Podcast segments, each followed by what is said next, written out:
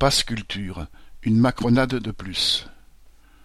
Vendredi 21 mai, Macron s'est déplacé jusqu'à Nevers, accompagné de Roselyne Bachelot, pour lancer le Passe Culture destiné à tous les jeunes de 18 ans, sans condition de ressources.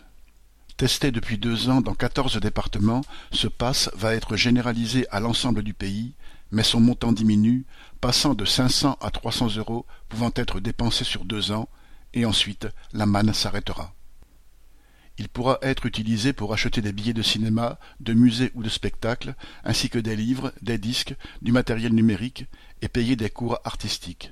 Cependant, pour avoir accès à certaines plateformes vidéo, il faudra qu'elles soient françaises. Cocorico chante le coq Macron.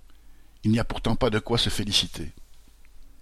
Tant mieux pour les jeunes s'ils peuvent se permettre quelques distractions avec cet argent, même si cela ne va pas chercher loin quand on connaît le prix de certains concerts ou matériels mais la ficelle est quand même un peu grosse, et on voit bien qu'une fois de plus, Macron cherche avant tout à soigner son image par une mesure tape à l'œil qui n'a rien à voir avec les attentes des jeunes.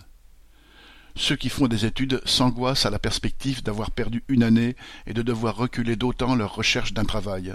En attendant, il leur faut continuer à se nourrir et à payer un loyer quand la famille n'habite pas sur place. Ils sont nombreux à en être réduits à faire la queue pour recevoir de la nourriture fournie par des organisations humanitaires, n'ayant même pas les moyens de se payer de quoi manger. Quant aux jeunes travailleurs, leur avenir est carrément bouché entre les petits boulots mal payés finissant sur un licenciement et le chômage. Ouvrir la culture aux jeunes, ce n'est pas un peu d'argent lancé une fois pour toutes devant des caméras de télévision c'est, pour commencer, donner des moyens aux établissements scolaires pour permettre aux jeunes de s'épanouir dans les meilleures conditions possibles. Ensuite, les former pour qu'ils puissent avoir un emploi suffisamment rémunéré pour vivre décemment, avoir du temps pour eux et l'envie de développer leurs connaissances. Mais ce n'est pas de végéter dans une société étriquée, ne valorisant que l'esbrouf, l'argent et le luxe inutile, aux dépens des talents, en échange tout au plus d'une aumône. Marianne Lamiral